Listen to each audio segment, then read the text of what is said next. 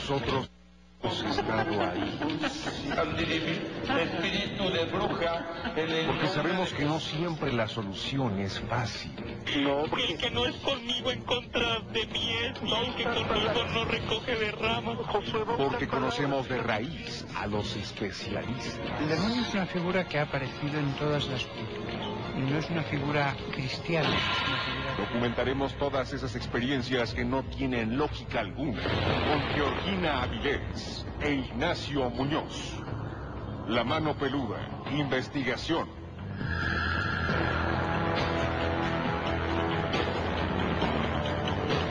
Llegó la hora de poner las evidencias sobre la mesa.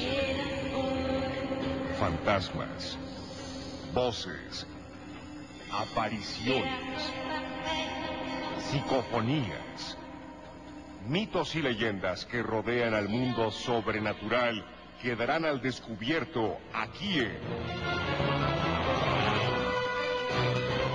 La mano peluda. Investigación. Desde la Ciudad de México, para todo el mundo, esta emisión de lo insólito y de lo que no tiene explicación lógica, pero que a ti y a nosotros nos apasiona. Soy Georgina Vilés y qué gusto que estés esta noche con nosotros. Hola, ¿cómo están? Muy buenas noches. Bienvenidos sean a esta emisión en donde nos gusta platicar de lo increíble y también de lo sobrenatural. Porque de lo que es natural en todos lados se habla mucho. Yo soy Ignacio. Nacho Muñoz, agradecido con Dios y con todos ustedes porque juntos vamos a iniciar una emisión con esos temas escalofriantes. Si quieres contar relato, comunícate a la multilínea 55 51 66 3403. También tenemos el WhatsApp, el Miedofón, 55 21 93 59 26. También nos puedes seguir a través de la página www.radioformula.mx www.radioformula.mx Ahí nos puedes buscar dentro de la programación de Radio Fórmula queremos que nos compartas tu opinión y además si has tenido experiencias de acuerdo con el tema del día de hoy, son muchas las personas que afirman haber tenido un encuentro con la aparición de una silueta que parece ser un hombre, quien además se distingue por su sombrero. De hecho, en esta extraña entidad fue inspirado el personaje más terrorífico y espeluznante de las películas de terror, de Freddy Krueger. Me estoy refiriendo a la aparición del hombre del sombrero. Te vamos a decir quién es, qué persigue y por qué hace esta aparición. Vamos a esperar también tus experiencias y ya queremos relatos, así es que vámonos a Aguascalientes, donde ya se encuentra Héctor. ¿Cómo estás? Muy bien, buenas noches, Gina, mi Nacho Muñoz, ¿cómo estamos? Muy bien, amigo, gracias por acompañarnos. Excelente y un saludo a la tierra hidrocálida, porque vamos a iniciar con estas experiencias. Héctor, ¿qué nos quieres platicar? No, pues mira, Gina, una breve historia. Ahorita iniciando el lunes, inicio de semana. Este, pues por aquí nomás quiero contarles algo. Yo estudié en una escuela que es la Escuela Primaria 21 de Agosto. Cuenta la leyenda que ahí en, aquí en Aguascalientes hay un barrio muy popular, el barrio de San Marcos. No sé si han oído hablar del barrio de San Marcos. Sí, sí, claro. Ah, pues yo estudié en esa escuela, según a mí me platicó un compañero de la primaria que en esa escuela hace muchos, muchos años era un cementerio. Y ahí cuenta la leyenda que hay, pues que dicen que se oyen cadenas, se oyen que arrastran los que ahí los caballos andaban hace mucho y que arrastraban a muertos, según me platicó un amigo ahí, pero ya hace muchos años, ya ahorita yo tengo al parecer unos 22 años de haber salido de esa primaria, ahí en la 21 de agosto. Y también les quería contar un poquito sobre la Catrina. La Catrina es muy famosa aquí en Aguascalientes. De hecho, hay Festival de las Calaveras en octubre, nomás ahorita con esto de esta cosa de coronavirus, pues creo que está todo suspendido. Pero sí, eso era lo que les quería contar. ¿Ustedes saben algún relato de Tlaxcala o de Morelia que me pueden contar por allá? Por supuesto que tenemos relatos de toda la República Mexicana, pero déjame ahondar en la primera participación. Tú nos comentas que esta escuela fue construida sobre lo que fue un cementerio. Entonces yo creo que de ahí las apariciones sí solamente fue algo de lo que viviste, pero me parece que ha de haber muchísimo más experiencias, incluso si ahí había un conserje que se quedaba en la noche, y entonces son situaciones que... Sí, yo conozco al conserje, nomás no sé si el mismo. La escuela tiene uh, más de setenta y tantos años de existencia, pero anteriormente no sé cuánto fue lo del panteón, nomás no, no, me, no me atrevo a preguntarle. Mi amigo ya perdimos los contactos y yo ya no supe nada de pero sí, sí me contaron unas historias y de Día de Muertos, ahí contaban muchos relatos de que veían los caballos, los jinetes, puras cosas de, del miedo, del más allá, ¿verdad? Oye, ¿y tus compañeros platicaban entre ustedes si les daba miedo? Sí. Sí, porque a veces nos poníamos a platicar allí en anécdotas o cuando hacían festivales de Día de Muertos, yo también les platicaba de haciendas, este, pues súper leyendas y también leyendas urbanas de la gente de lo que platicaba. De ahí de esa escuela 21 de agosto se llama, la escuela primaria 21 de agosto. Ok, esto. Entonces, ¿qué te parece? que en próximas emisiones vamos a tocar esta sugerencia que nos das, eh, relatos, leyendas que tengan que ver con, me dijiste, en Morelia, ¿verdad? Morelia, de este, Tlaxcala, Puebla, Chihuahua. Quiero oír relatos de varios lugares de la República Mexicana, también de nuestros amigos que nos escuchan aquí en Aguascalientes. Perfecto. Eh, de mis, mis paisanos hidrocálidos. Sí. Perfecto, entonces ya está esta invitación, ya te escucharon y además nosotros vamos a tocar el tema y nosotros te invitamos también, Héctor, a continuar cada noche con nosotros. Ándale pues, y también a ver si puedes sugerir que platiquen un poquito, oír este tema de lo de Freddy Krueger, habla también un poquito de nuestros ídolos del ring, del santo, el santo también contaba eh, pues relatos de los lobos, de las apariciones que se aparecen, todavía pasan películas De las mujeres vampiro. he visto.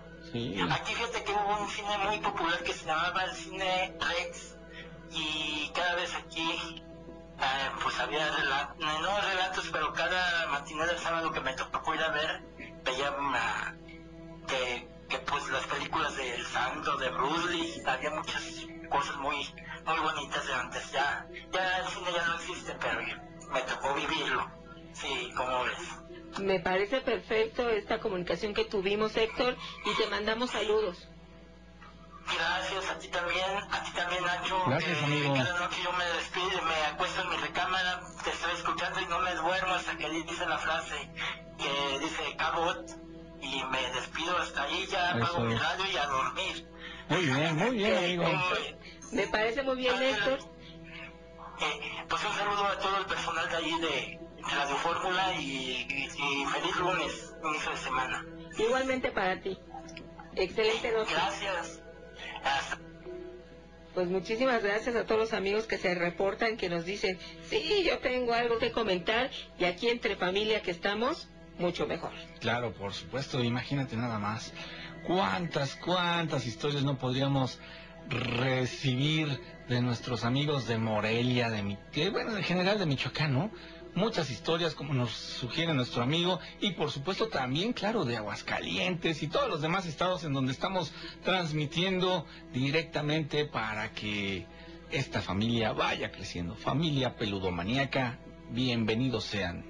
Y también aquellos que se están integrando por primera ocasión aquí en la emisión. Ángel nos está escuchando desde Ohio y dice, es la primera vez que escucho el programa y estoy aquí listísimo. Ya nos envió a través del guionofón un mensaje desde Columbus, en Ohio. Saludos y te vamos a invitar a que continúes todas las noches, de lunes a viernes a las 10. Tenemos una cita, una cita peludomaniaca. Así es, desde luego que a las 10 nos reunimos todos para contar y escuchar historias. Unos las cuentan y otros las, las escuchamos. Por supuesto que de eso se forma este programa. Ya tenemos unos años haciendo lo propio para que ustedes en la nochecita se duerman con cierto escalofrío, Gina. Además, sí habías conocido este tema que a partir de esta aparición del hombre de sombrero es que se crea a Freddy Krueger, que de hecho en octubre con estas fiestas y estos disfraces siempre está ahí.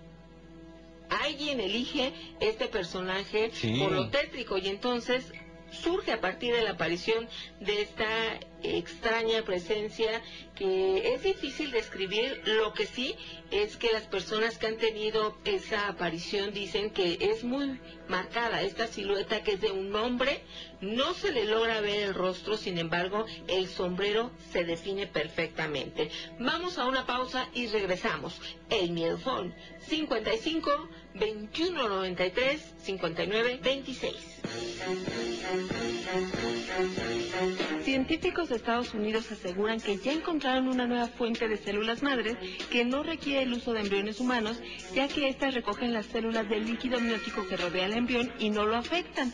Este trabajo científico puede ser la llave maestra para el tratamiento de varias enfermedades que hasta ahora han sido incurables. La investigación científica de lo que podría ser el mayor descubrimiento médico ha sido hasta ahora retrasado por las implicaciones éticas y legales que esto implica, pero ojalá que estas células provean un recurso valioso para la reparación de tejidos y también para la regeneración de órganos.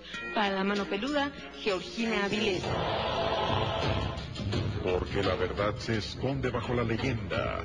La ponemos al descubierto aquí en La Mano Peluda. Investigación.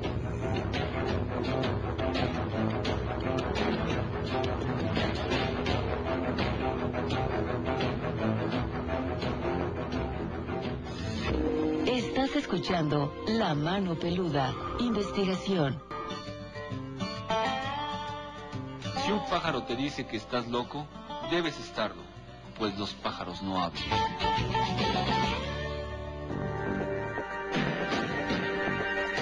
Porque distinguimos al mundo sobrenatural. La Mano Peluda. Investigación. Hola, Gina y Nacho. Les mando un gran saludo, un abrazo, que estén muy bien ustedes y su familia para compartirles eh, lo siguiente. Este, desafortunadamente hoy hace una semana internaron a un compañero de trabajo, el cual este, es esposo de, de mi compañera con la que comparto este, mi oficina Sí. y este fue muy muy muy rápido muy lo internaron el lunes y martes 4 de la mañana ya había fallecido del covid de lo que mucha gente todavía sigue pensando que no existe. Este pero aquí lo curioso fue que eh, bueno pues obviamente mi compañera estuvo al pie del cañón con su esposo viendo que lo llevaron a urgencias al seguro lo internaron el lunes y bueno, pues yo para tranquilizarle le dije el lunes por la noche, tú tranquilízate, este, rézalo mucho a nuestro Padre Dios, hazle presente por su salud. Y cualquier cosa me llamas, si te sientes triste o algo, pues me llamas, ¿no? Este, qué bueno que ya está, que lo dejaron internado, ya lo están atendiendo, bueno, pues todas las cosas positivas. Y bueno, me, este, me quedé dormida y eh, yo duermo sola, en- obviamente, y como eso de, en un momento dado estaba yo dormida y siento, siento claramente como acarician el colchón de mi cama, pero fue entre un golpe y acariciarlo rápido, como cuando tiendes una, una sábana y les, la- las tiras para que quede bien sujeta. Entonces yo abro los ojos y yo casi siempre, eh, algunas veces tengo un gato y duerme conmigo, pero en especial este ese día eh, yo vi que él no se quería dormir en mi cuarto, sino que se fue abajo de la mesa y la verdad yo fui y me fui a dormir. Entonces me incorporo y lo primero que hago es este decir, ay pues ahí está el gato, ah no, yo solo me contesta el gato no está aquí. Y me volví a recostar y la verdad es que le pedí a Dios que me cuidara y este y que me librara de todo lo mal visible e invisible, ¿no? Siempre comentó eso. En lo que yo estaba tratando de otra vez de conciliar el sueño, sonó mi teléfono y en ese momento me habla, me, me contesta y era mi compañera para decirme que su esposo falleció. Para mí fue muy este, sorpresivo, obviamente, pero también el, lo que me había pasado antes. Y a partir de ahí, bueno, los siguientes días yo siempre me sentía incómoda, sentía que me tocaban. Hasta que ya el día sábado por la tarde estaba yo viendo la televisión, estoy sola ahorita en mi casa precisamente porque como estuve conviviendo con ellos, por la, por, obviamente por trabajo, este, pues nos pidieron que nos aisláramos, entonces mandé a mi, a mi hija que se fue a casa de mi mamá, entonces pues llevo prácticamente una semana sola. Este, el sábado estaba yo viendo la televisión, pero por lo mismo que no pude dormir bien en la noche, empecé como que a dormitar y claramente lo vi como entró por la puerta de mi casa, pero pasó como corriendo, como rápido. Pero no me dio miedo, este, sentí tranquilidad. Y bueno, pues les quería hacer presente esto, que hagamos presente a nuestro Padre Dios esta situación y este cuidarnos y protegernos y les mando un saludo y un abrazo, cuídense. Gracias amiga y qué lamentable. ¿eh? La verdad es que este mundo de lo sobrenatural a veces es tan inexplicable, tan sorpresivo, que a veces me pregunto cuántas veces no hemos tenido alguna manifestación y lo hemos dado por obvio, ¿no? O sea, ah bueno, ocurrió eso porque en este caso mi amiga justificaba la sensación que tuvo con que estuviera su gatito. Pero ¿cuántas veces no hubo algún mensaje de algún ser querido que pues pudo haberte venido a visitar o alguien que se quería despedir en sus últimos momentos y te utilizó como canal, sin embargo tú no supiste interpretar esa señal.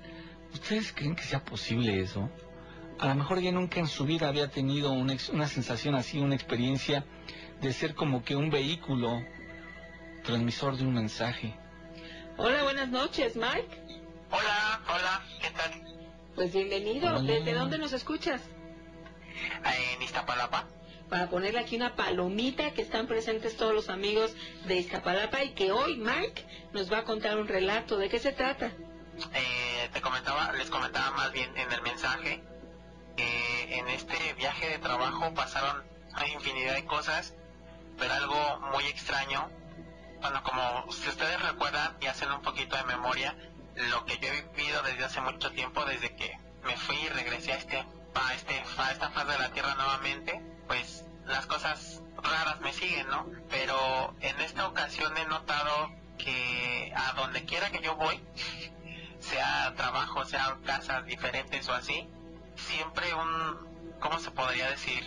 Una silueta, un ser raro que me sigue para todos lados. Me explico, o sea, donde quiera que yo esté, Sí. está ahí. No sé, eh, no sé mm, cómo interpretarlo y esto me está, a veces me saca un poquito de, de onda y me, me da un poco de miedo eh, en el sentido de que ya no nada más yo lo estoy sintiendo, sino este, la gente que está a mi alrededor o junto a mí siente como que la observan, como que mm, esa sensación de como persecución, no sé si me explique. ¿Tú nunca has visto una figura, algo que puedas describir? ¿Nada más sientes la presencia? Yo, las veo, pero lo- los que están conmigo a mi alrededor, o sea, en mi entorno general, las sienten. Eh, Mike, ¿y le puedes describir qué es lo que ves? eso haz de cuenta es, es un ser, bueno, es, es masculino y es este, sí, siempre está como en un rincón, como en, en, en una esquina. Y, y curiosamente, en cualquier cuarto o lugar que yo esté, siempre elige el lado izquierdo.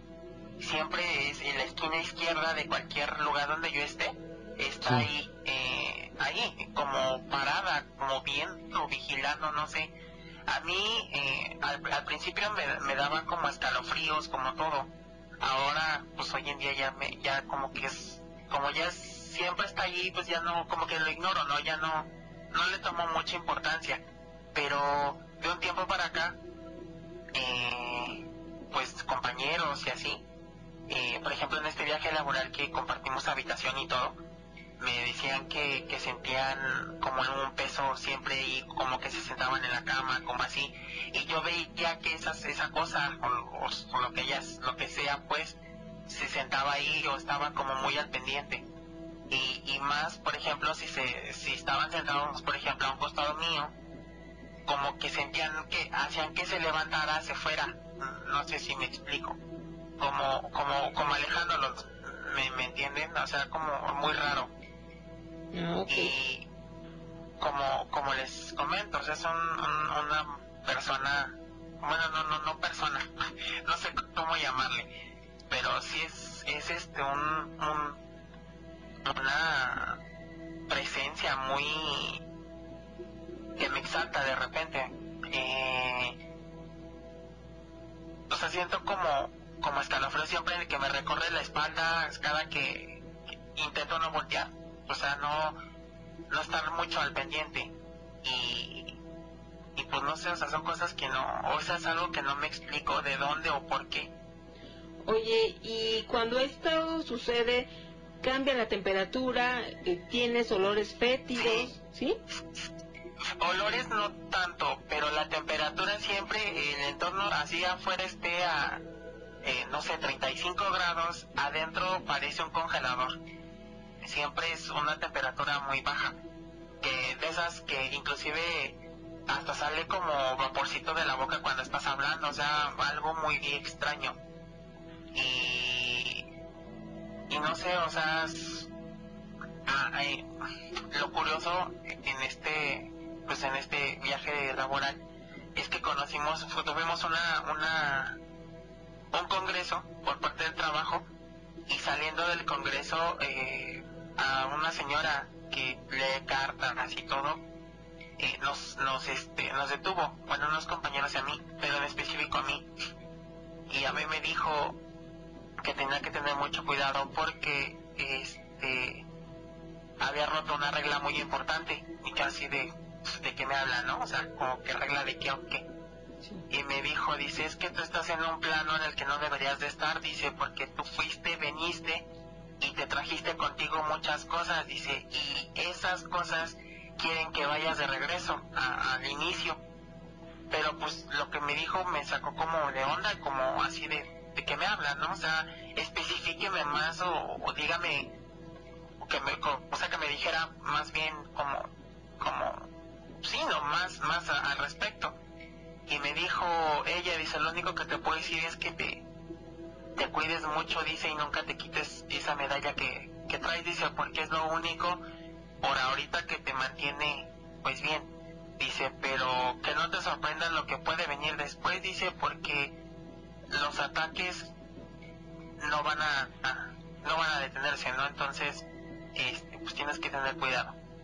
Y se fue, o sea, yo me distraje un momento porque me habló mi jefe y en el segundo que yo volteé para seguir platicando ya no estaba la señora, entonces sí fue así como, me tiene como nervioso, ¿no? Como Claro. alterado. Mike, Como no permíteme, tenemos que ir a una pausa y regresamos contigo. No cuelgues, por favor. El Miedofón está listo, 55 21 93 59 26. Todo lo desconocido estará al alcance de millones de oídos. Aquí en La Mano Peluda. Investigación.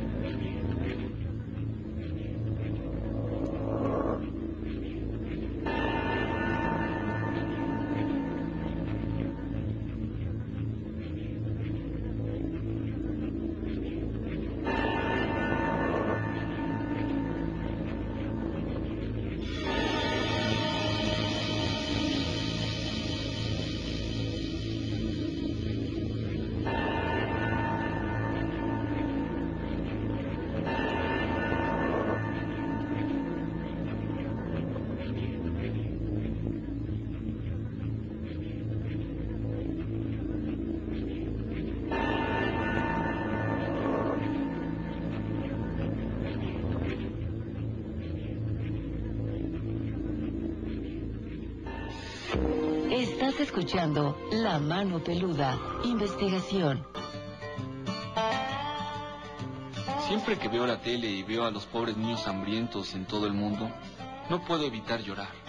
Quiero decir, me encantaría ser así de flaquita, pero no con todas esas moscas y muerte y esas cosas. Mariah Carey.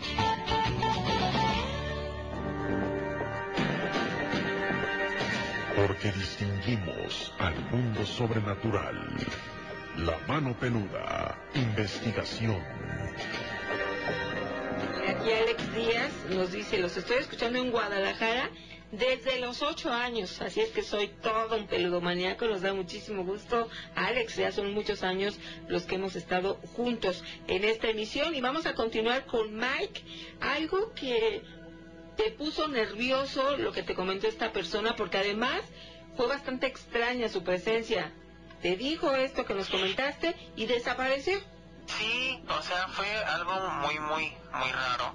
Demasiado raro.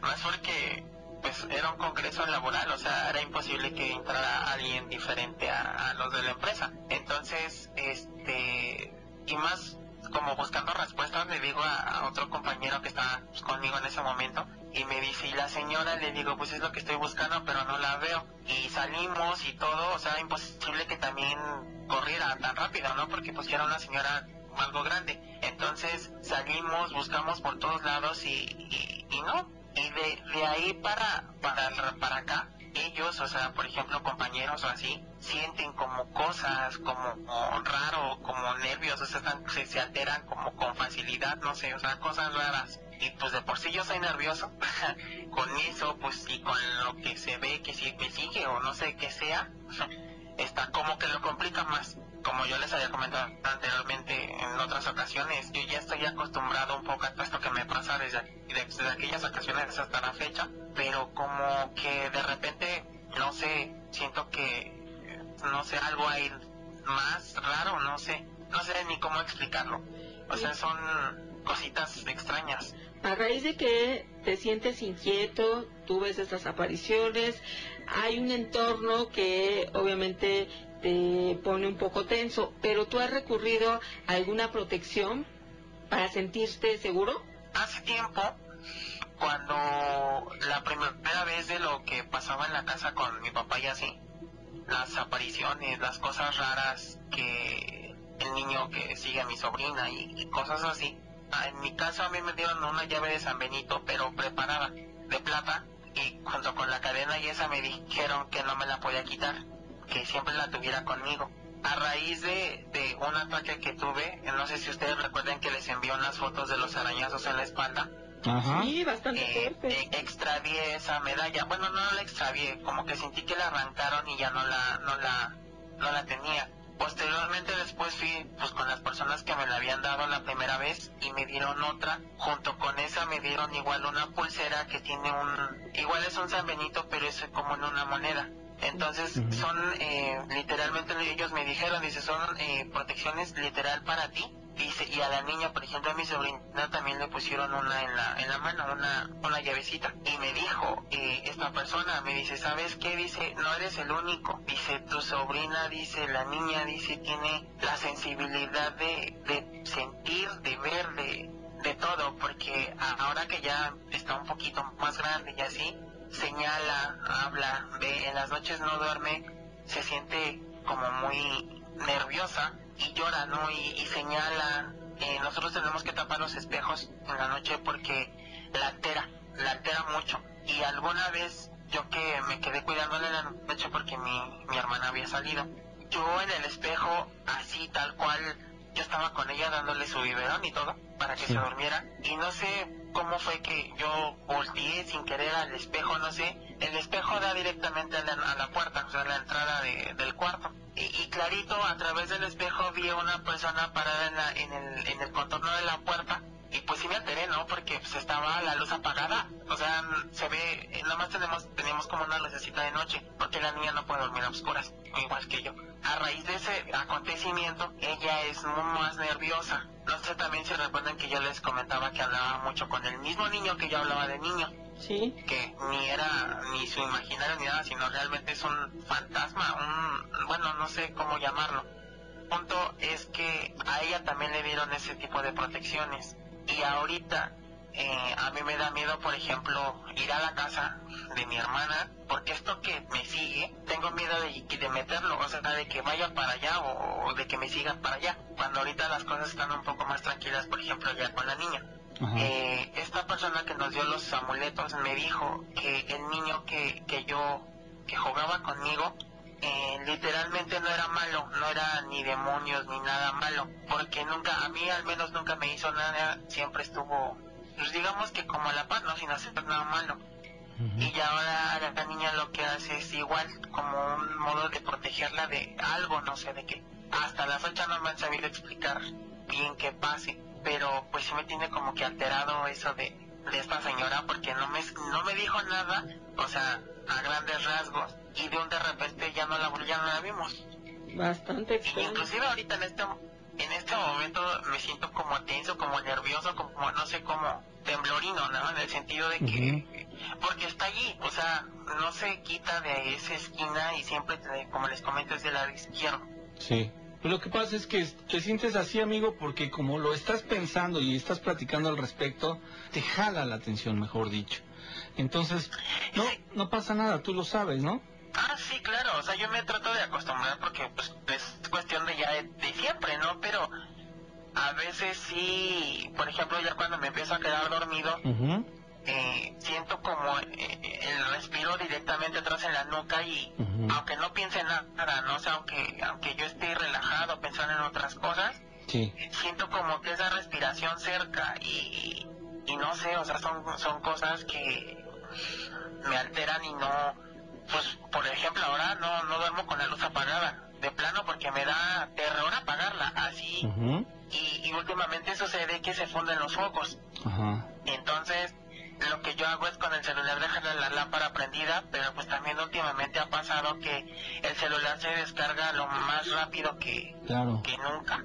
Sí. y, y se y se apaga la, la, la linterna. Entonces pues son cosillas que que no sé o sea yo trato de no pensar no así de no, no pasa nada o sea todo está tranquilo incluso rezo y, y, y pienso en otras cosas no inclusive a veces me pongo a escuchar música para despejar la mente Bien, sí. pero como que eso no sé no sé qué quiera y tampoco quiero saber, o sea, así como me da miedo, pues eh, literal acercar y decir qué quieres, ¿no? Porque Sí.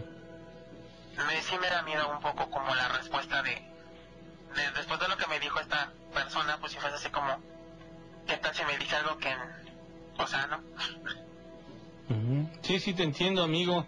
Pues mira, esto yo, por lo que he escuchado, puedo interpretar que ya llevas bastante tiempo con estas experiencias. No sé, has mencionado que ya has pedido consulta, te han dado recomendaciones, te han dado sugerencias. ¿Has notado que algo de lo que has hecho sí te ha funcionado? Ha pasado que se ha como relajado todo, ¿no? Así de que ya no se escuchan ruidos, ya no, ya como que está más en calma todo. Ok. pero eh, este no no se van o sea no cómo cómo explicarlo o sea no lo dejan a uno tranquilo vaya.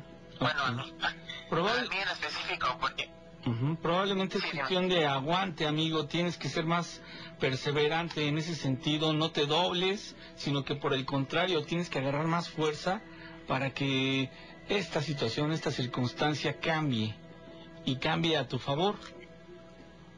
Entonces hay que esforzarse más todavía, hay que hacer más oración, hay que tratar de, de tener ese sitio armonizado, que no haya relajo, que no haya desastre.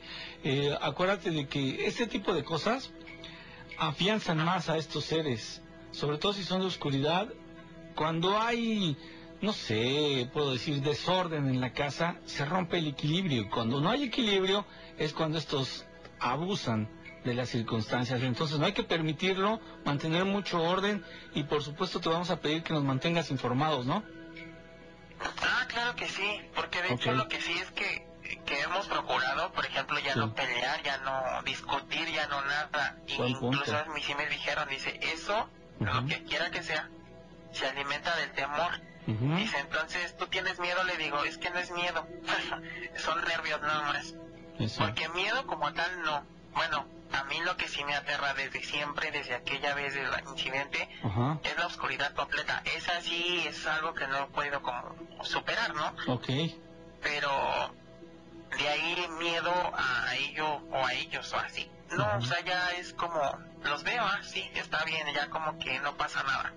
Sí, sí. Pero Pues entonces, este, aquí la misión será que te consigas uno de esos foquitos que le llaman luz de noche y que lo pongas, se pone ahí en el contacto, en el apagador, más bien en el enchufe, se pone y tú la prendes, es una luz pequeña, pero no permite que llegue la oscuridad total. Entonces eso ayuda bastante. Y por otra parte, relajarte a la hora de dormir, trata de, de encomendar tu sueño a Dios y vas a ver todo va a cambiar poco a poco. Muchísimas gracias Mike, espero que no sea la última vez que no, charlamos. contrario. No, no, no, para nada, aquí Órale. andamos al pendiente y pues ya saben, aquí yo sigo escuchándolos y Bien. al pendiente de todo. Perfecto amigo, que estés muy bien, ¿eh? Gracias igualmente a ustedes, un abrazo. Igualmente, hermano, muchísimas gracias a Mike. Ya nos ha hablado varias veces y siempre nos cuenta cómo va esa experiencia, porque tiene un acoso permanente. Vámonos a una pausa y regresamos. El miedofón está listo, 55 21 93 59 26. Es hora de poner al descubierto lo que nos hace temblar, correr, gritar y sudar. La mano peluda. Investigación. Lo importante no es ganar, sino hacer perder al otro.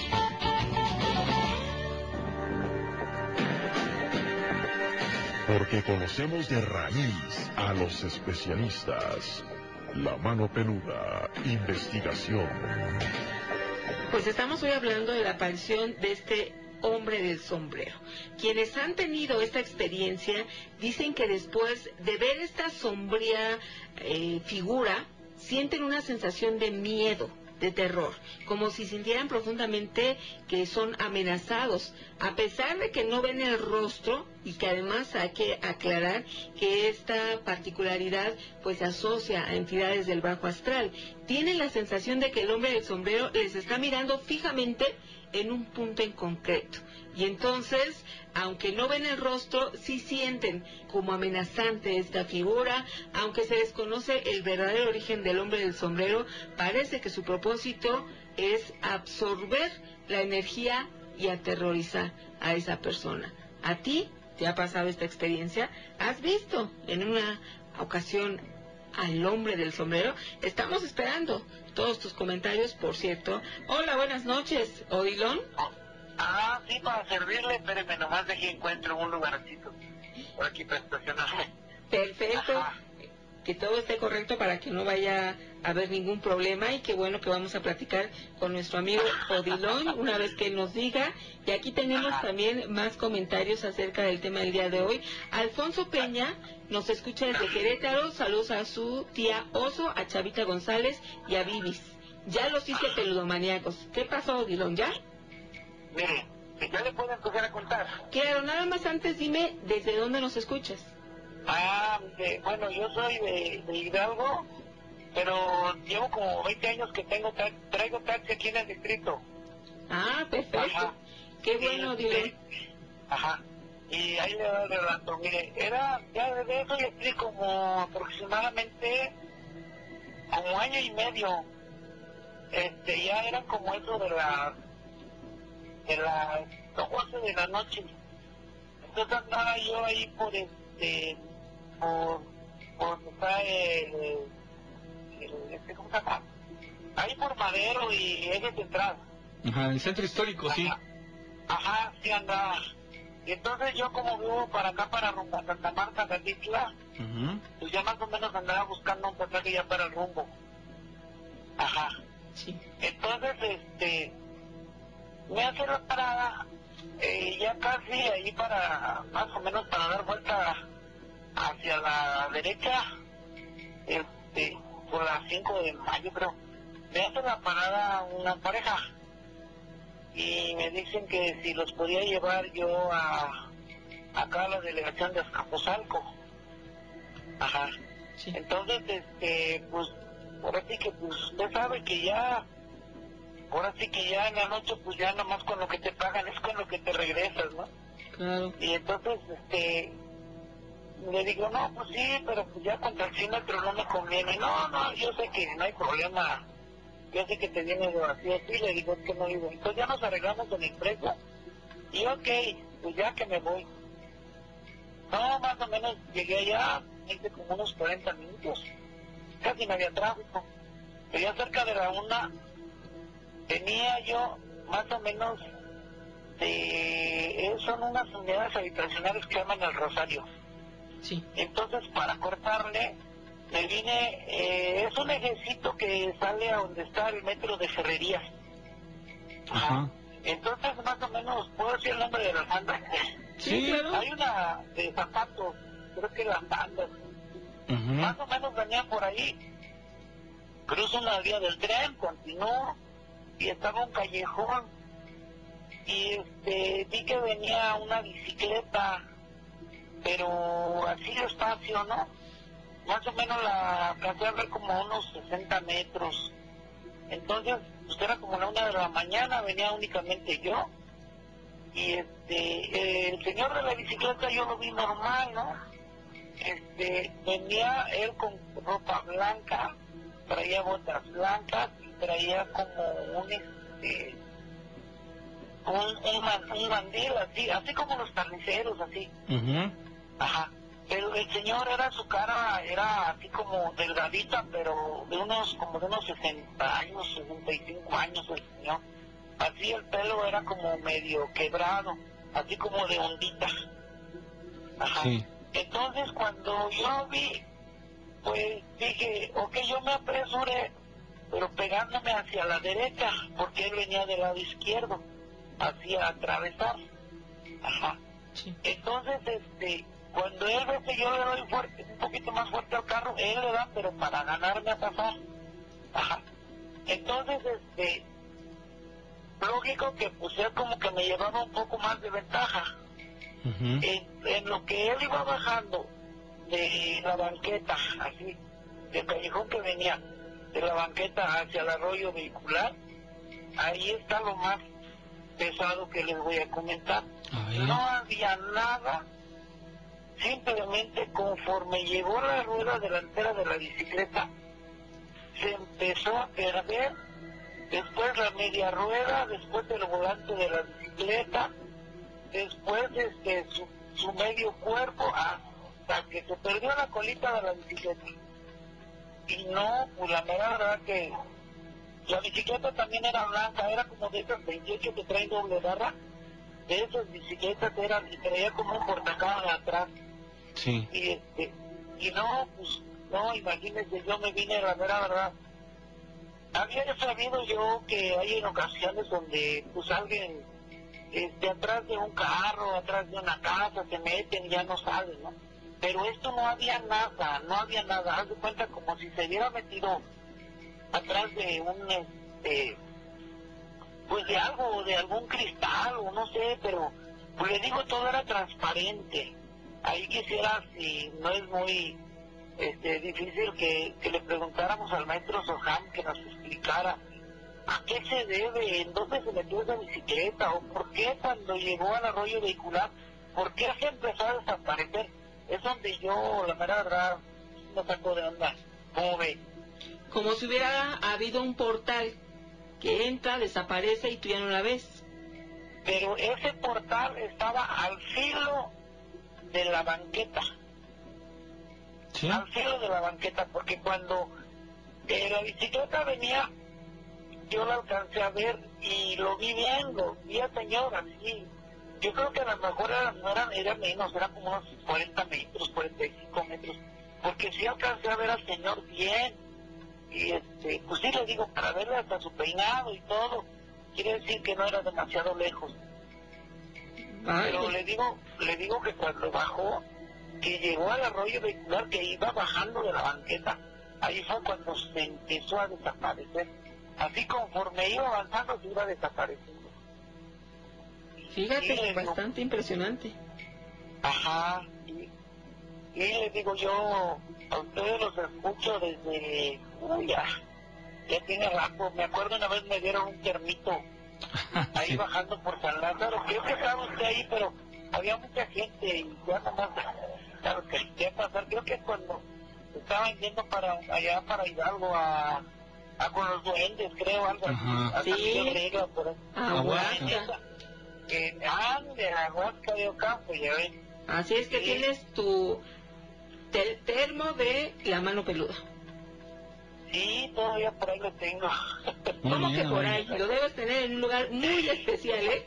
Muchísimas gracias por estar Claro aquí. que sí. Órale, pues. Que tengas Sí, excelente no, noche. ¿Qué más historias? ¿Qué más historias por ahí? Este, hay cuando tengan chance, si quieren le cuento otra. Nos Órale. parece excelente. Muy ¿Se la cuento? Tenemos que ir a una pausa y regresamos, Ajá. permíteme. Órale, pues. Gracias por estar aquí y también a las plazas que ahorita se despiden. Nada más transmitimos una hora. El, el resto de la República Mexicana seguimos. Vamos a una pausa y regresamos. El Miedofón 55 21 93 59 26. Lo oculto se pone al descubierto aquí, en La Mano Peluda, investigación.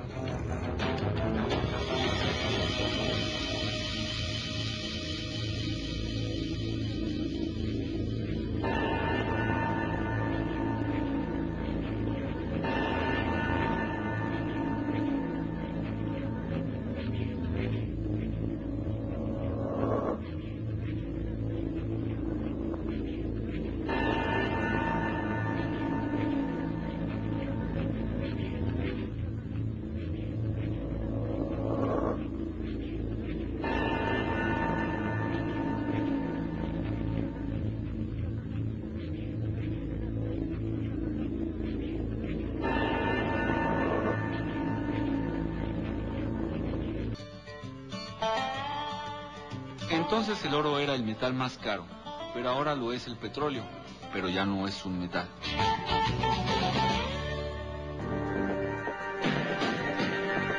Porque tenemos mucho que decir. La Mano Peluda, investigación. Continuamos con esta emisión de lo insólito y lo sobrenatural con el tema de aparición del hombre del sombrero. Alejandro Aguilar, a mi prima hace dos semanas se le apareció un hombre de sombrero con un cuchillo. La amenazó en la cocina ya que tenemos un ventanal en la sala. Ella rezó, le echó agua bendita y después de eso ya no se apareció más. Flor Warrior, mi mamá hace muchos años miró esa figura y dice que atravesó la pared de su cuarto y le dio mucho miedo por días. De eso hace como 18 años. Lili Rivas, cuando a mi hija estaba pequeñita, jugaba en la sala. Ella tenía 6 años, salió corriendo al cuarto diciéndome que un hombre la estaba viendo desde la ventana de la sala. Yo corrí a ver y sí, estaba un hombre alto, con un abrigo largo, con un sombrero, pero tenía cara de reptil, ojos rojos y se estaba poniendo el sol. Solo caminó, se alejó de la ventana y caminó hacia un bosquecito que quedaba enfrente de los apartamentos y ahí se perdió y no lo volvimos a ver en esa zona. Vaya experiencias que nos están dando acerca de esta aparición del hombre del sombrero. Seguimos con nuestro amigo que nos quiere contar Odilon. otro relato. Odilon, ¿estás ahí? Sí, todavía estoy aquí aliadito. ¿Cuál es tu otra experiencia? Esto les enseñó a mi papá, fue allí en Huejutla Hidalgo. Eh, mi papá tenía un amigo que trabajaba en el paludismo, traía, no sé si se acuerdan que eran unas camionetitas Jeep, pero amarillas. Este, son las que andaban allá ruciando ahí para matar los mosquitos. Ah, ok, sí. Ajá, entonces este, mi papá tenía un negocio de aguas y vendía aguas allí en Huejutla Hidalgo. Y me acuerdo que en esa ocasión dice que el señor este, pasó ahí a echarse su agüita que siempre acostumbraba y de ahí le dijo, no, dice, voy a Huejutla Hidalgo, dice. Y regreso, es de ahí de Huejutla como unos 40 minutos. Entonces, este, pues ya se despidió de mi jefe y se fue. Dice este, mi papá que como más o menos como a los 15 o 20 minutos se dio la vuelta el señor ese había un este un muro ahí junto a la terminal de autobuses y se dio la vuelta y le dijo adiós a mi papá en eso, pues a mi papá se le hizo muy raro porque dijo que iba para Huautla Hidalgo y que luego pasara el señor y le dijera adiós. Pero pues dice, no, pues a lo mejor algo se le olvidó y se volvió a regresar. Pero resulta que entonces pasaron unos traileros, era una que decían era Utlán, unos traileros amarillos, y venían platicando que apenas habían podido pasar. Pues resulta que allí había un crucero, es, es un crucero y el señor tenía que agarrar a la izquierda, y como es entre curva, y, y lo agarró otro, un camión que venía cargado de melaza, y, y chocó con él, y, y resulta que lo bañó y los dos se prendieron. ¿Se incendiaron? prendieron Y, pues falleció bien calcinado Hijo. el amigo el amigo de mi papá falleció bien calcinado pero este o sea lo también como estaba comentando este muchacho del taxi este pues algo más o menos medio similar porque pues este señor todavía pasó y se despidió de mi jefe y yo pienso que fue en el momento cuando tal vez fue el accidente pero sí el señor este falleció instantáneamente y le digo y y pues mi papá también no, no, no lo podía creer cuando pues empezaron a comentarle los traileros que, del accidente y del carrito amarillo que pues casi en su totalidad se, se calcinó. Sí les digo, eso hace como unos 25 años que pasó allá en- Huejutla, algo como ven. Pues eh, algo impresionante y aparte con los detalles que nos has comentado, pues sí fue algo que aquí se queda ya como testimonio y como un hecho realmente espeluznante y te agradecemos que hayas platicado estas experiencias y te recomendamos tener mucho cuidado ahorita que estás laborando y que estás recorriendo las calles de la Ciudad de México. Sí, ya casi voy para mi casa. Ah, Muy bien, perfecto. amigo. Entonces, Ah. que tengas excelente cierre de tu trabajo y vamos a continuar escuchando relatos. Sí, aquí lo sigo escuchando. Y a ver, en otra ocasión ya les vuelvo a marcar este, otros relatitos más por ahí. Claro Órale, que sí, con gusto. Genial. Órale, sí, señorita Gina, que pase bonita noche y aquí lo sigo escuchando. Gracias. Ahora, adiós. Adiós. Qué bueno que también nuestros amigos que están frente a un volante y recorriendo calles, ciudades, carreteras, nos están escuchando y también nos pueden compartir estos relatos. Hola, buenas noches, Gina y Nacho. Soy Rosemary de Cuernavaca. Eh, buenas noches, amigos del Miedo Team, amigos este del chat, de YouTube, de, Facebook.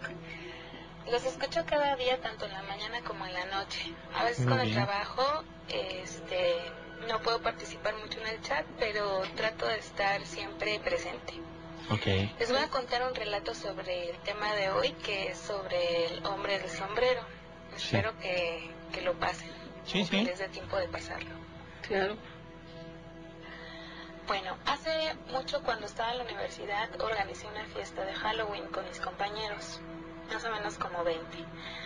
Ese día comenzó una tormenta tan fuerte que nos hizo o nos obligó a entrar a la casa de mis papás. En ese tiempo yo vivía con mis papás. Era una tormenta tan, tan fuerte que se fue la luz, inevitablemente, bueno.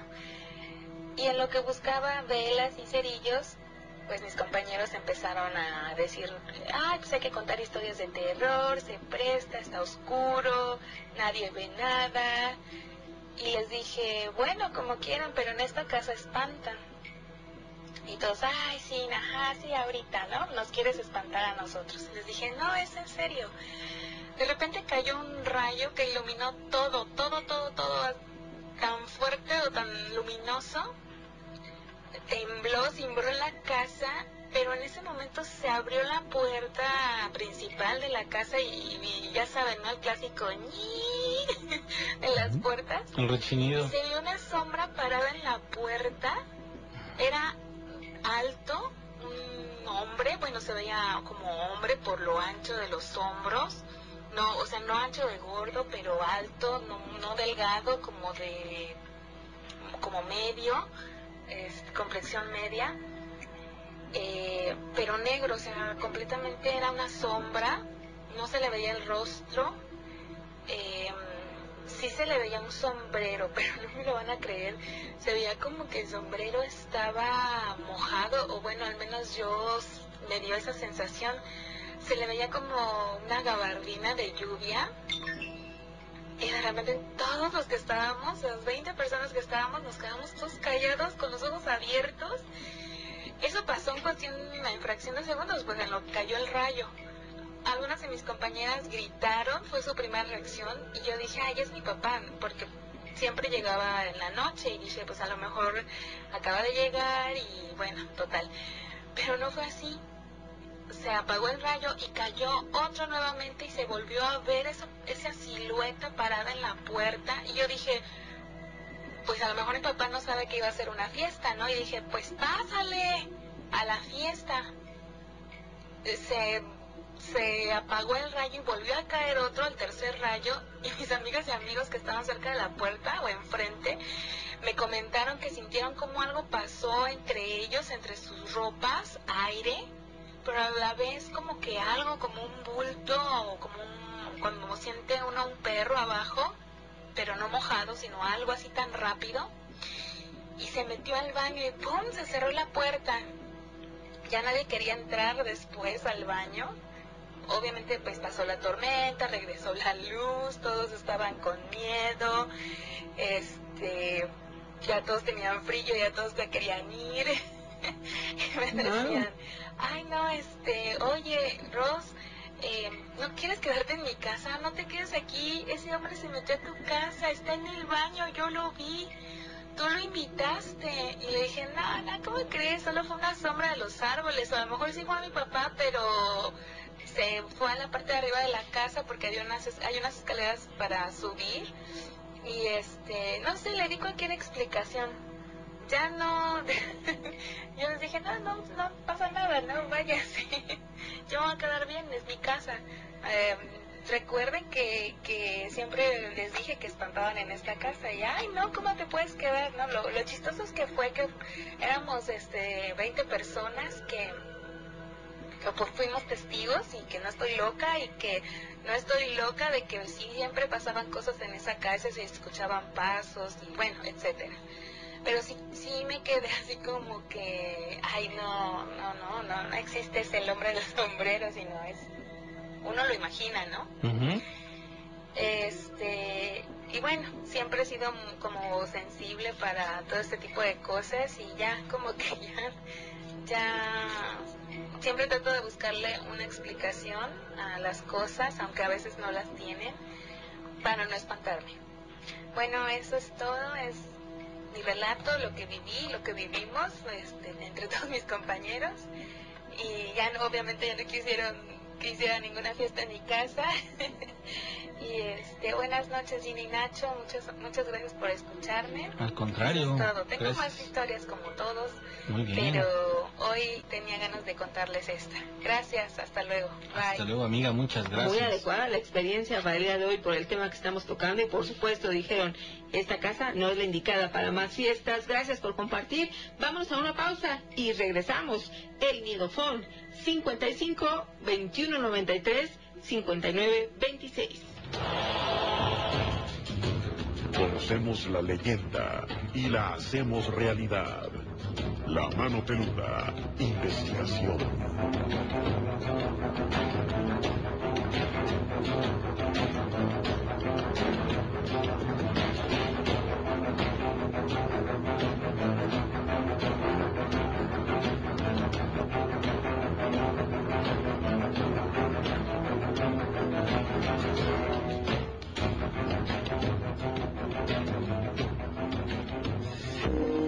Estás escuchando La Mano Peluda, investigación. Para conseguir un crédito, debes demostrar al banco que no lo necesitas.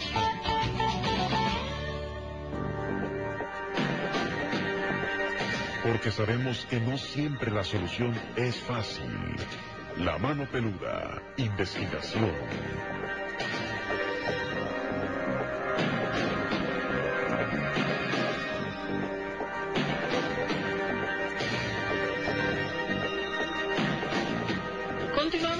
Esta emisión de lo insólito y lo sobrenatural. También nos puedes encontrar en redes sociales como Miedoteca. Y ahora nos vamos hasta Calimaya, en el Estado de México, donde ya se encuentra Juan Manuel. Buenas noches. Hola, buenas noches. Bienvenido, ¿nos quieres contar una experiencia? Mire, lo que pasa es que cuando yo tenía seis años, eh, por pláticas y, y comentarios de mi abuela o mis abuelos, comentaban de una señora que era Nahuala. Esa familia siempre se dedicó a la hechicería, a las magias negras, a hacerle daño a la gente. Entonces esa, esa señora caminaba sobre las calles y siempre se le veía la pierna izquierda con, con vellos muy, muy peluda. Rengueaba. Y pues pasaron los, los años, yo cumplí 14 años y esta persona murió. Ya murió de, de grande. Y dicen que cuando ella estaba en el ataúd, su lengua se hizo muy larga. Llegaba hasta la rodilla. Entonces, como se acostumbra a, a, pues aquí en el pueblo, el velarla cuatro días y en sepultarla al quinto día, la llevaron como, como de costumbre hacia el panteón. Al momento de entrar a la, a, al panteón, a, al camposanto, la casa se hizo muy pesada y empezó a despedir un olor a, a animal muerto, a podrido. Sí. Al momento de que iban a, a, a bajarla, ya después de entrar, la caja se empezó como a hacer grande y muy pesada, obviamente con, con medidas exactas, como cualquier difunto, tienen que, que pues medir, ¿no? Para que el, el ataúd quepa muy bien en el agujero o el hoyo y así poderle acomodar lo que son las lápidas, pues esta mujer no. Se hacía más angosto y más angosto y no, no, no, no cupía la, el ataúd. Llegó el momento en que, en que ellos vieron la, la manera de, de sepultarla. Sí. Se quedó, toda la gente se, se retiró del templo. Y el segundo día, el panteonero encontró el ataúd de fuera. Pues muy raro, creyeron que habían profanado la, pues la tumba. La volvieron a sepultar, pues le dieron aviso a sus familiares. Al sexto día fue lo mismo. Y ellos creían que la habían sepultado con algún libro. Ese libro se supone que es de descendencia de esa familia, donde pueden tener pacto y transformaciones con, con, con seres del más allá. Incluso se decía que esta mujer tenía pláticas con el mismo vínculo, porque en las ruinas de su casa encontraron varias cosas. Y al momento de que una, un familiar de, de ella, una hermana, las encontró, donde se reveló que, que pues era muy cierto que su hermana tenía pacto con el diablo. Ella quedó loca. La señora se llama Imelda. Pues resulta que llegó el sexto día, volvieron a encontrar el ataúd de fuera. Pues dicen que fueron tan grandes sus pecados que la misma tierra la rechazó. Y ahora se encuentra encadenada. Se encuentra el féretro o el cajón con cadenas y cada 19 de octubre de, de cada año Sí. Van y le, le agua bendita. Pero dicen que cada que nace un bebé en el pueblo, la casa truena. Y la han visto andar, rengueando pues altura la noche. Hay una, hay un camino que se llama la Palma del Muerto. Y se dice que el, que el día fueron tres, cuatro días, no tengo una exactitud después de la cruz. Eh, creo es del 3 de mayo, ¿no? Sí, Día de la Santa Cruz. Exacto, la encontraron este, como si estuviera rezando. Y unos este, campesinos que iban a, a arar su, su tierra entre 5 o 6 de la mañana, pues todavía la, la noche estaba y el sol no, no salía. Pasó el, pasó el tiempo, pasaron las horas, hasta que se llegaron 10, 11 de la noche y encontraron cuatro cabezas de bebés de unos niños que ya tenían tiempo perdidos y donde ella la vieron, ahí encontraron esos restos. Y esa, esa leyenda o esa historia es muy, muy reciente, muy actual, muy, muy, ¿cómo les puedo explicar? Muy verídica. Cualquier persona la platica. Muchos dicen que la han visto mujeres embarazadas, la ven como si ella se fuera transformando, se desvaneciera su alma y se ve como una víbora y la víbora brilla. Y muchas ocasiones han comentado también que la hermana de, de esta, pues de esta señora, ella se llamaba Octaviana. Sí.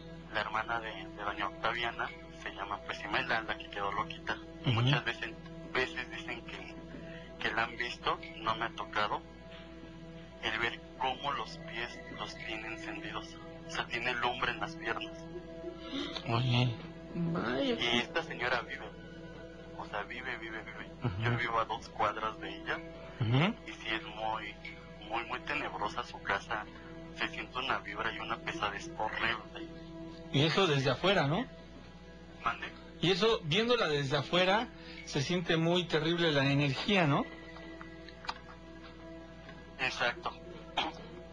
Porque tú has entrado a su Incluso casa. puede uno pasar por dos ocasiones. Porque la mamá de mi papá, mi abuela, Ajá. ella pues era muy humanitaria. Sí. Y una de sus hermanas le regaló pacas de ropa. Entonces, pues como esta señora Imelda pues es muy muy pobre y por sus dificultades mentales no tiene una sobrevivencia normal, Sí. Se le, se le fue a entregar ropa, se le fue a regalar. Mm. Entonces, al momento de que yo entré a su casa, en- pues yo no, no sé de esas cosas de la brujería y todo eso, pero habían muchos frascos. Frascos con animales, con ojos. En una ocasión se encontró hasta con orejas y todo eso. Eh, autoridades del ayuntamiento han tratado de, pues, de entrar, de investigar. Sí. Y supuestamente se le dio aviso a los de extra normal. Y cuando ellos quisieron venir, Ajá. fue en el temblor del 19 de septiembre del, del 2017, Sí. cuando por, por desafortunadamente cayó la, la casa y todo eso se destruyó. Pero hay, hay, hay razones y hay, y el tema de que existe ese libro, que es un libro que tiene mucho, mucho poder para poder este tener comunicación con, con cosas del más allá. Vaya amigo, pues qué historia nos regalas, ¿eh? O sea, una familia que ha vivido cosas muy, muy terribles. Está la sospecha de que por ahí está el factor demonio, el factor chamuco, el que está obrando ahí, ¿no? ¿Por qué razón habrá Exacto. perdido la hermana el juicio? ¿Por qué se habrá vuelto loca, como mencionabas tú? ¿Por qué? ¿Qué, qué le llevó a eso? ¿Habrá tenido una experiencia tan, pero tan fuerte que le hizo perder la cordura? Pues esa familia siempre se le ha escuchado, solamente ya quedan dos, dos, este, dos mujeres, porque no hubo ningún hombre. Ellas eran seis. A ellas se les conocía como las vírgenes, porque eran de esas señoras que siempre muy acercadas a la iglesia. Les Yo tuve la fortuna de conocer a, a la bruja esta simplemente de vista, porque pues obviamente por las cosas que nos platicaban, pues por temor, ¿no? Cuando uno es niño. Ajá. Ahora yo tengo 22 años y pues eso Sí. años. Y ahora al ver a Imelda, al ver cómo sufre, al ver cómo, cómo es castigada por tanto pecado que su hermana provocó, Sí. porque pues varia gente, eh, dos de ellas dicen cuando las invitaban a su casa siempre les Sí, amigo. Oye, muchos están preguntando en el chat que, que, que dónde, de dónde es esta historia. es de Canimaya. Calimán. ¿Dónde es? A 20 kilómetros de Mete- Estado de México, cerca de Toluca. Ah, cerca de Toluca, muy bien. Muy bien. Pues amigos, muchísimas gracias. No sé si quieras agregar algo más. Muchísimas gracias, eh, Juan Manuel. Espero que no sea la última vez que charlamos. Verán que no, hay muchas historias más. Ok, amigo, pues aquí te esperamos cuando gustes. Esta es tu casa. Muchísimas gracias. Hasta luego. Qué impresionante. Empezaron a poner inquietos los perros ahí, ¿no? Sí, de repente algo sucedió que todos empezaron a ladrar, pero esto de Calimaya en el Estado de México, Ujú. ¿la habías escuchado esta experiencia? No, ¿eh? Bueno, pues compártenos tu punto de vista y aquí estoy leyendo que nos ponen qué miedo acerca de lo que sí, nos sí. contó nuestro amigo. Está estremecedor. Bueno, vámonos a una pausa y vamos a regresar. Ya sabes que la manera en la que te puedes reportar es enviando un mensaje de voz o de texto diciendo quiero contar un relato y nosotros nos reportamos contigo o bien enviar un audio, el texto de la experiencia que quieras contar también puede ser. Tú lo decides cómo quieres participar en el programa. Vámonos, el miedofón está listo. 55 21 93 59 26. Las historias tienen muchas formas de contarse, pero solo una de comprobarse. Aquí en La Mano Peluda, investigación.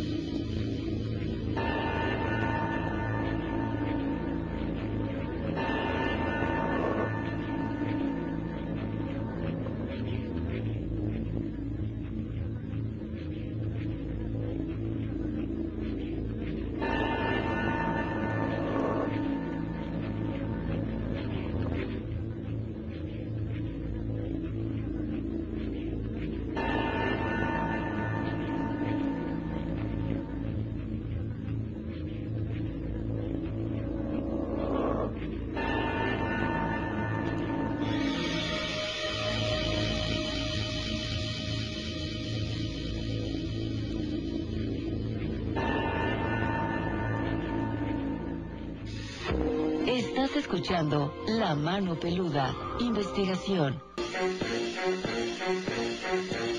En Inglaterra, un hombre obsesionado con los vampiros ha sido encarcelado de por vida después de que asesinó a su mejor amigo y después se bebió su sangre, además de comerse partes de su cráneo.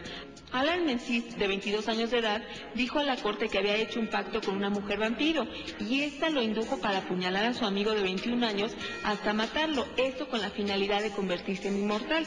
Fue encontrado obviamente culpable y cumplirá una sentencia de 18 años sin libertad y fue declarado un hombre malvado, violento y altamente peligroso que por supuesto no está apto para estar en libertad. Para la mano peluda, Georgina Avilés.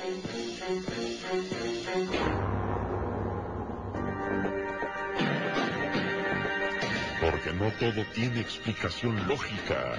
La Mano Peluda, investigación. Continuamos, más relatos y ya estamos casi en la recta final. Vamos a aprovechar el tiempo y vámonos porque ya tenemos más relatos y experiencias. Buenas noches, ¿cómo te llamas? Patricia Briones López, Pati, bienvenida. ¿Desde dónde nos escuchas? desde Tehuacán, Puebla. Ay, en Puebla que hay muchísimos peludomaníacos. Saludos. ¿Y qué nos quieres contar? Ah, pues tengo un relato de hace mucho tiempo atrás. Bueno, eh, me embaracé y tuve una nena. Y este, de ahí, eh, a los tres meses, salí de. mm, bueno, no salía todavía. A los tres meses este, yo trabajaba cerca de aquí, de, a dos horas de, de. Entonces tenía que trasladarme en autobús. Entonces yo siempre salía a las 5 de la mañana ayer. Entonces, cada que yo pasaba, pues, eh, hay una como, como un crucero en donde este, hay un montón de cosas, este, me imagino que que da- que tiene estadores. Entonces, cada que yo, que yo iba temprano, este, pues eh, este, siempre viajaba yo con otra compañerita y pues como nos llevamos muy temprano, pues nos llevamos nuestra cubitita y es para tapar. Entonces fuimos, pasamos y siempre que pasaba, resulta que en ese espacio, eh, este, siempre yo sentía como que en mis sueños sentía yo como que alguien llegaba y se, se sentaba en mis piernas. Entonces, este, cuando yo por la desesperación este, despertaba, y, y al momento de despertar pues se levantaba, o sea, se levantaban de, de, de estaban en. Pati, este, Pati, me parece que tienes altavoz o manos libres porque se escucha como eco. ajá, sí, sí tenía mis manos libres. Ah, Y este- mucho mejor ahora. y entonces este, cada vez que yo pasaba ahí este no fueron una vez sino fueron varias veces que yo pasaba ahí y era la misma situación este me dormía y al momento de, sentir que alguien se sentaba en mis piernas yo despertaba y precisamente despertaba mero en ese en ese cruce. Este resulta que ya pasó. Este al tiempo me embarazo y, pues dejo de, de ir a trabajar. Después pasa tiempo y a los 3, 4 meses de que ya mi niña está este, más grandecita, vuelvo a reincorporarme a mi trabajo. Entonces, para incorporarme, pues este, no tenía con quién dejar a la niña y me la llevé. Entonces se me hizo fácil para llegar al crucero, eh, este, pues ya tenía casi que este, unos minutos para bajar. Entonces se me hizo fácil poner a la niña en, en este, en el asiento y levantarme y agarrarla para poder sostenerla. Entonces pasé, entonces resulta que este, que paso, este, llego a la escuela y trabajo y todo, ¿no? Entonces es la primera vez que sacaba yo a la niña. Entonces, este, pues no sé qué pasaría, no sé qué fue la situación. La cosa es que pues este, para no hacerla larga, resulta que yo regreso este, a mi casa, este, vuelvo a tomar el autobús y vuelvo a regresar. Y a partir de ahí empezamos con una situación de que la niña al verme, este, o al, dormirla, este, pues era de que me veía y se espantaba, pero era una así como que una de espantarse así como que abría las manitas y, y como pues lógicamente no podía hablar ni nada, pues este, nada más este, lloraba, ¿no? Y, y lloraba y lloraba. Entonces, este, pues así pasó, yo no le di este mucha, mucha de que este le pasara algo, ¿no? Y, lo raro era que yo siempre que la veía, o sea, siempre que yo llevaba, llegaba y la veía, pues era de que se espantaba, ¿no? Entonces, este, pues pasó tiempo, este, al poco tiempo, este, en, la, en el cuarto donde nosotros dormíamos, eh, la niña la dormía yo a la orilla, yo en medio y mi esposa a un lado. Pero siempre había un foquito que lo dejaba que, este, para, pues, para amamantar a la niña, le la dejaba prendida. Entonces, este, en una de esas, este, yo, yo despierto, veo el, veo este, el techo con mi mirada y al momento de despertar volteo a ver hacia el lado izquierdo para hacer un ver a la niña, volteo y este, y veo que en la puerta, este, venía una sombra, entonces este, yo me quedo así como que, ¿y ahora qué? ¿No? Y entonces lógicamente que me paralizo, o sea, me paralicé y me quedé así como que, ¿qué va a pasar, no? Entonces, según yo la vi así, o sea, su cara así fea, este, eh, pues no sé, vestida así de blanco, ya ni me acuerdo, pero era de blanco, y nada más vi cómo se venía, o sea, este, como que volaba, pero como que iba poco a poco hacia mí. Entonces, este, pues mi impresión fue primero, este, dije, yo ahora la niña no es la primera que está aquí.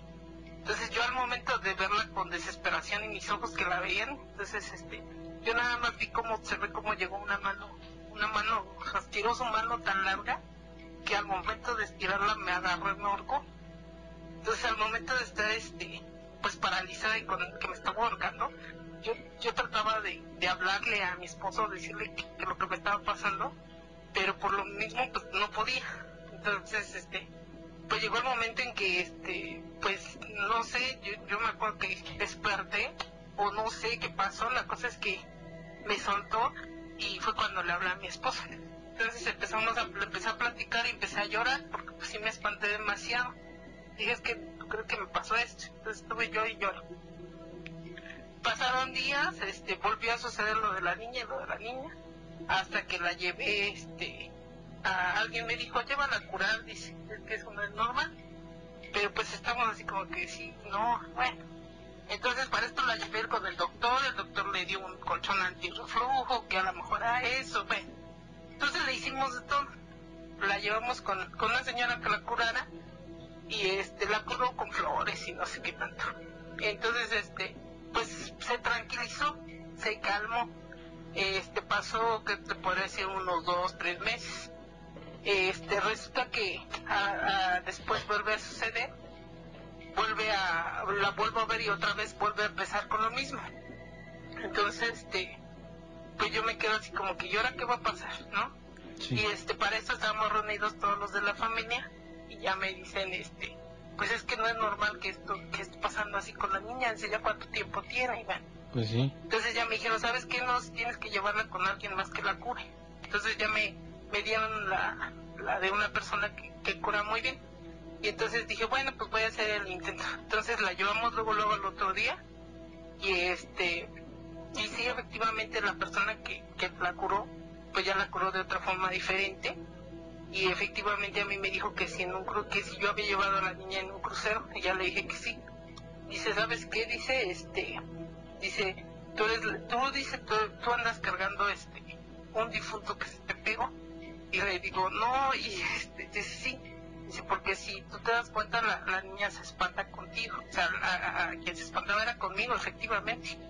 Entonces, este, de ahí, pues, este, pues eso me dijeron, ¿no? Que, que, que la que yo había cargado el, el difunto, el muertito, era, la, era yo. Entonces yo lo andaba trayendo y pues lógicamente que ella como era muy pequeñita, pues era más susceptible a esta situación. Y ahí pues este, pues ya la curaron y todo y pues gracias a Dios hasta el momento pues no, no hemos vivido otra experiencia así como la de ahorita, que pues sí estuvo un poquito complicada. Fuerte. Sí, claro. Sí, sí, sí. Y pues sí, es así como que sí, te da miedo porque pues dices, híjole, este, pues no, no, no lo puedo creer, ¿no? Y aparte pues yo siempre he sido como muy susceptible a esas cosas porque, este, pues he tenido más relatos o tengo más relatos de lo que han, pasado, pero pues esta es una de las historias más así como que más fuertes que, que te han ocurrido, sí. O sea, esto significa, amiga, que eh, has vivido siempre con experiencias sobrenaturales, es decir, como que tienes cierto imán. Este, sí, de hecho, este, pues, eh, ahorita, por ejemplo, esa fue la situación. He tenido otras experiencias, pero, pues, afortunadamente, pues, las cuento y, y, pues, no, este, pues, hasta ahí, ¿no? Este, pues, me ha tocado eh, ver a gente que a lo mejor, en, bueno, tengo una suerte para para estar cuando, por ejemplo, las personas están enfermas y yo llego, veo, las veo, y de repente digo, ay, esta está muy mal, ¿no? Y al decir está muy mal, este, pues lógicamente me ha tocado, digo, pues, no sé si naturaleza de que, este, pues mueren, ¿no? Entonces, este, Oh, ya. quién sabe, ¿no? Este, sí, de una, una, este, una persona también así que, que yo vi a la persona que, este, que estaba ya, que decía que en su cuarto había alguien y alguien, y este, y me tocó ver cómo este, decía, no, es que ahí adentro hay alguien en un cuarto, ¿no? Y yo decía, no, pero si no hay nadie, ¿no? Y este, y al otro día, ah, este, apareció este, muerta la, la señora, ¿no? Ah, Quién sabe qué habrá pasado. Otra también de, de una compañera igual, este, pues ella estaba muy enferma, desconozco de qué, nada más porque nos llevamos con su novio Sí. y fuimos y, y lo acompañé y entonces este yo la vi muy mal y, y el- mi compañero me dijo no dice tú la ves mal dice pero ella ya está mejor dice, ya Ujú. Ya está mejor de como estaba antes no y Sí. digo no pues es que yo sí la vi mal y sí efectivamente a los pocos días nos avisa que ella había fallecido Qué entonces digo bárbaro. ay pues son experiencias así como medias Sí, o sea, medias ti- tienes pro- premoniciones relacionadas con la muerte, ¿no? sí sí sí te digo este, ¿Y esto te hace sentir mal? No, pues ahora sí que, pues digo, será suerte o será este, Mm, no, no, Pues no, no es, es percepción, amiga. no sé, o, o a lo mejor este, digo, pues azares del destino, ¿no? Pero Sí. pues sí, este, sí nos ha tocado pues ese Ujú. tipo de situaciones. Ok, pues entonces, ¿sabes Ay, me qué? da mucho gusto haber saludado a ustedes. Igualmente, amiga. Pati. Y pues, Yo soy fluidomaníaca. eso, se oye, se oye que eres de hueso colorado, ¿eh? Sí, sí, sí, me encanta su programa, lo escucho. Aunque después tengo algo miedo, pero me encanta. Muy bien, amiga, pues muchísimas gracias. Sí, gracias a ustedes y buenas noches. Buenas, Buenas noches. noches. que no sea la última vez que platicamos, ¿eh? No, no, no, claro que no. Ok, que la pases muy bien, buenas noches, que descanses. Es como las experiencias que a veces son relacionadas. Yo siempre les pregunto, ¿eh? Si esto de tener esa percepción de que la gente se va a morir, les causa conflicto existencial.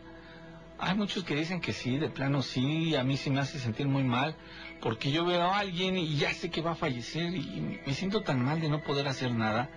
Sin embargo, es ahí, tal vez, es lo que yo he pensado, ¿eh? tal vez por esa razón tienes ese don, para que ayudes a bien morir a la gente. No lo sé, o, o tal vez puede ser para que la familia aprenda a superar esa pérdida, ¿no? O se vayan haciendo la idea, no lo sé. Hola, buenas noches. Este, les voy a contar un relato que le sucedió a mi papá. Mis padres son originarios de un municipio que se llama Francisco León. Francisco León es un municipio del estado de Chiapas. Antes mis padres vivían en ese lugar y antes de que hiciera erupción el volcán Chichonal, que hizo erupción en el año de 1982, pues toda la gente que vivía en ese lugar pues decía que esas tierras eran muy fértiles y pues una vez que, que hizo erupción el volcán pues toda la vegetación cambió, toda la vegetación y el paisaje cambió drásticamente. Em, ese lugar se caracterizaba porque no tenía acceso a, este, eh, estaba incomunicado, la gente digamos vivía en condiciones muy precarias y pues la gente que, que vivía en ese lugar pues eran eran este indígenas.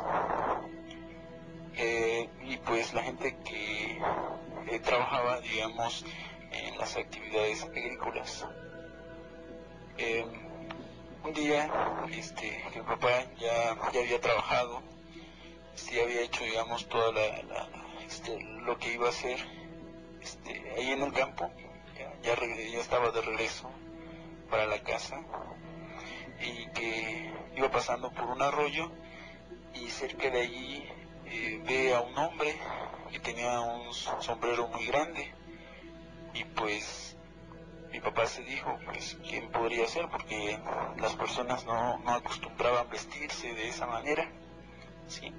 la característica de, ese señor era que llevaba un sombrero muy grande y que trató de verle la cara y nunca este, pudo, pudo, ver, pudo verle la cara. Entonces este, mi papá se asustó y em, digamos con tal de, de alejar esa presencia, eh, rápidamente mi papá elaboró dos cruces, uno lo puso en la parte de enfrente y la otra lo puso eh, en la parte de atrás. Y ah, este pues empezó a caminar rápidamente. Y volteó y ese señor eh, con el sombrero muy grande pues le iba persiguiendo. Bueno eh, ya después pues desapareció ese señor. Bueno esa era la, la historia que nos contaba mi papá espero que les haya gustado este ese relato. Buenas noches a todos.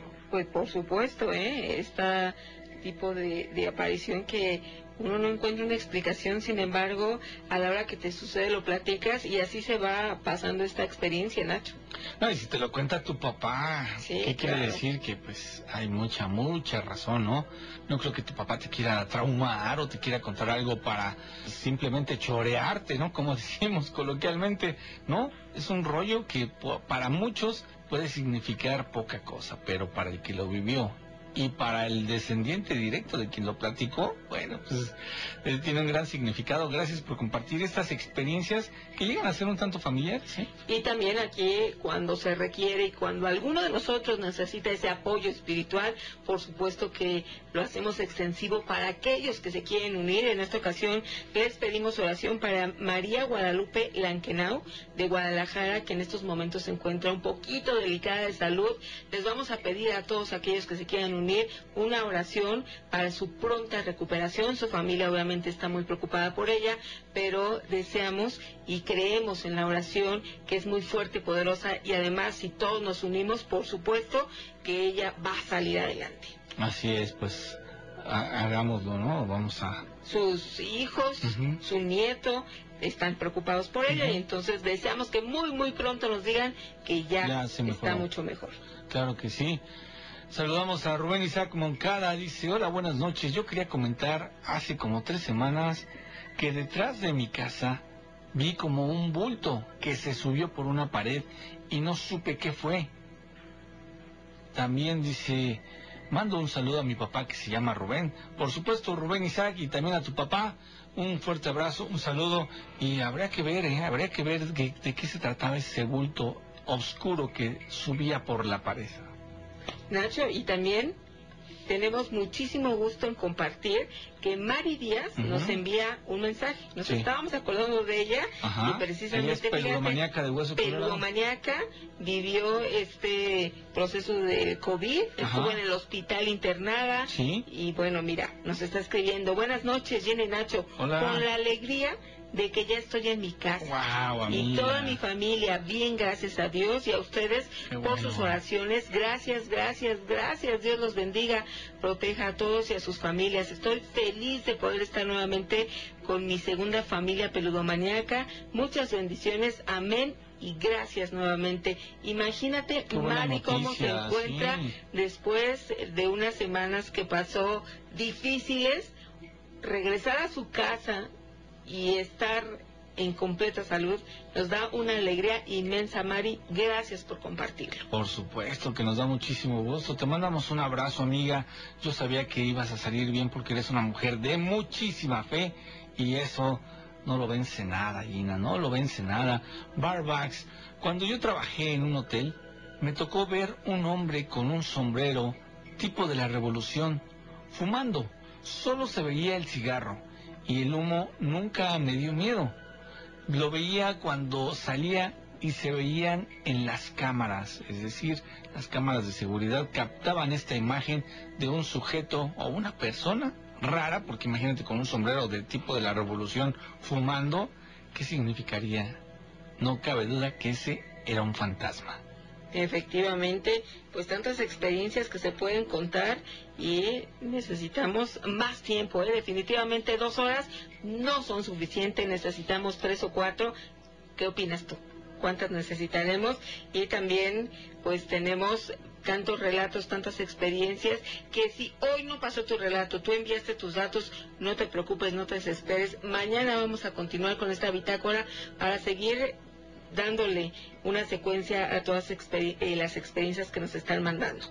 Así es, pues muchísimas gracias, dice aquí Jordan Illuminati, hola, buenas noches familia peludomaniaca, los hombres del sombrero podrían ser agentes de los hombres de negro, muchos han sido fotografiados, pues sí, podría ser, es una de las teorías, mi querido Jordan, gracias siempre por tu aportación, es muy valiosa en este canal. Gina, pues llegó el momento de despedirnos de nuestros amigos.